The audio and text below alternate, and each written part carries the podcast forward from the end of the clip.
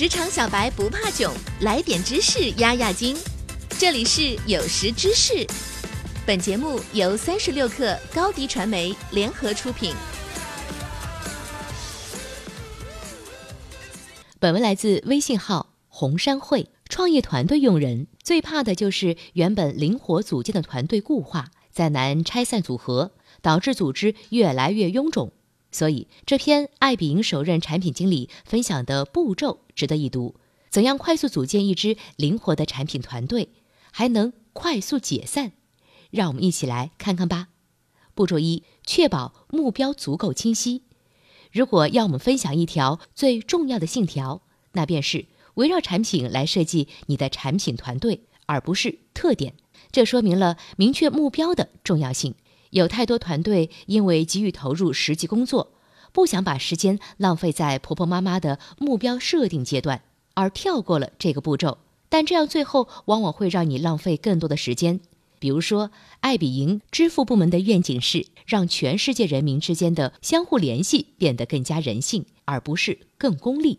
通过将房客与房东间的金钱交易以网络支付的形式实现，整个团队让交易的流程体验尽量流畅。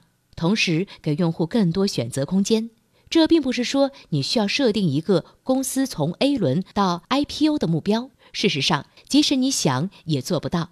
你的产品愿景来自很多方面，比如说业务需求或用户群体的变化，或者只是你重新定义了你的目标。保持产品愿景的活力，打破常规，这非常重要。步骤二：建立模块化团队，达到最大灵活度。爱彼迎通过建立跨部门的产品团队来优化其灵活性，并把这个原则放在首要位置。让一群产品经理坐在远离部门其他人的区域的想法是可恶的。相反，产品经理应该很好的与工程师、设计师和数据科学家配合，以解决业务上的各种问题。这种模块化的团队构架是爱彼迎在成为一个科技巨头的同时，依然保持创业最初信念的关键。他们的产品经理这么说：“刚开始，我们常常把所有工程师、设计师和数据科学家放在一起开会。当然，那时候大概只有二十个人。我们从那成长起来，但是一直保持着团队运作的基本方式。”步骤三：招聘适合的产品经理。建立模块化产品团队时，创业公司也需要根据不同阶段来招聘人才。你在产品市场适配阶段需要的产品经理。跟扩张阶段，甚至完成扩张后的平台建设阶段所需要非常不同。每个重要阶段都有相应的最佳匹配原型，你需要按照产品的需求来配置产品经理。步骤四，用清晰的流程明确资源项目。产品团队需要跟产品一起成长，包括人们使用产品的方式和行业环境，需要有一种不断更新的文化。但你怎么知道何时该做出改变呢？所以，你还需要一个模块，建立和衡量目标的长期构架。如果没有验证假设的流程，你会发现你的变化没有想象中的快。